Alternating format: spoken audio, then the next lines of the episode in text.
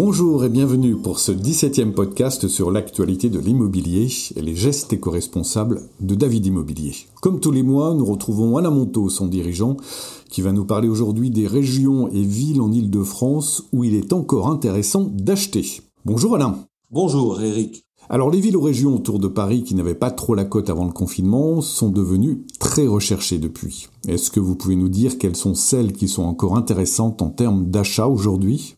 Depuis le confinement, nous avons noté un bouleversement des centres d'intérêt en matière d'achat immobilier. Là où il y a trois ans encore, la rapidité des transports entre domicile et travail représentait un critère majeur pour les acquéreurs, depuis la crise liée au Covid-19, c'est la possibilité d'avoir un extérieur, jardin, terrasse, balcon, ou même la toute proximité d'un parc qui arrive en tête des critères chez bon nombre d'acquéreurs. Ainsi, les villes les plus verdoyantes sont aujourd'hui privilégiées. Par exemple, Neuilly-sur-Seine, dans les Hauts-de-Seine, est une alternative particulièrement intéressante pour les acquéreurs de l'ouest de Paris.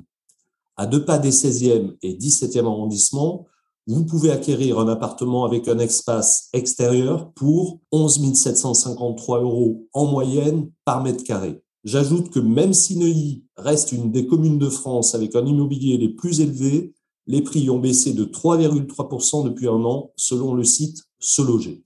À l'est de Paris, Vincennes et Saint-Mandé, dans le Val-de-Marne, sont aussi très attractives. La toute proximité du bois de Vincennes y est pour beaucoup. Pour les habitants, vivre à Saint-Mandé ou Vincennes est comme vivre dans une ville de province avec les avantages de Paris, mais sans les inconvénients. Aussi, il est encore possible d'y acquérir un bien de qualité à moins de 10 000 euros le mètre carré. Et j'ajoute que le point commun entre Vincennes, Saint-Mandé ou Neuilly-sur-Seine est de toutes bénéficier de la ligne 1 du métro, véritable colonne vertébrale des transports pour rejoindre rapidement le centre de Paris. Un dernier exemple de ville me semble intéressant aujourd'hui. Au nord cette fois, avec Saint-Ouen en Seine-Saint-Denis.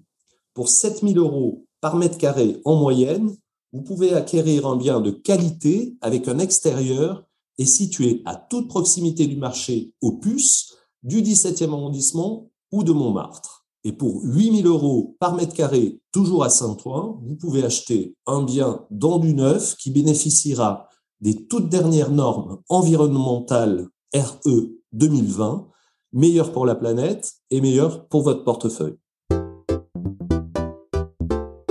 Et selon vous, que va-t-il se passer dans les années à venir?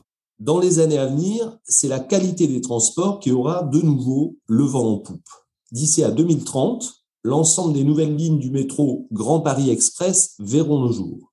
Ce projet gigantesque consiste en la création ou l'agrandissement de cinq lignes de métro franciliennes, les lignes 14, 15, 16, 17 et 18. Certains nouveaux tronçons de la ligne 14, par exemple, qui à terme ira jusqu'à Orly, ont déjà été inaugurés l'an dernier. Et l'ensemble des lignes restantes seront mises en service d'ici à 2030. Ainsi, de nombreuses villes de banlieue parisienne comme Sèvres ou Saint-Denis seront bientôt beaucoup mieux desservies et donc plus attractives.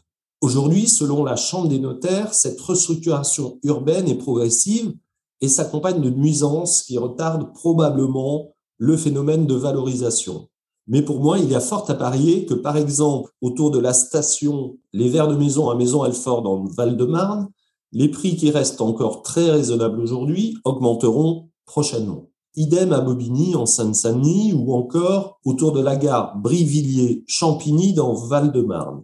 Bref, pour vous projeter et optimiser votre achat immobilier autour de Paris, vous pouvez vous armer de la carte du Grand Paris Express disponible dans le site sociétédugrandparis.fr. Cette carte détaille précisément toutes les futures lignes de transport ainsi que les nouvelles gares dans chaque commune. Merci Alain, vous êtes une entreprise éco-responsable. Quels conseils avez-vous sélectionné pour nous ce mois-ci? Je voudrais partager un véritable coup de cœur pour Altermundi, des boutiques de vêtements et cadeaux responsables qui privilégient l'emploi de matières peu énergivores dans leur fabrication. Elles mettent aussi en avant le savoir-faire local. Pour les magasins Altermundi, choisir des objets fabriqués en France et en Europe, c'est soutenir notre système social et limiter l'empreinte carbone. Merci Alain, merci à vous tous de nous avoir suivis pour ce 17e podcast sur l'actualité de l'immobilier. Abonnez-vous pour le recevoir tous les mois. N'hésitez pas à nous laisser vos questions, vos interrogations sur le site de davidimmobilier.com.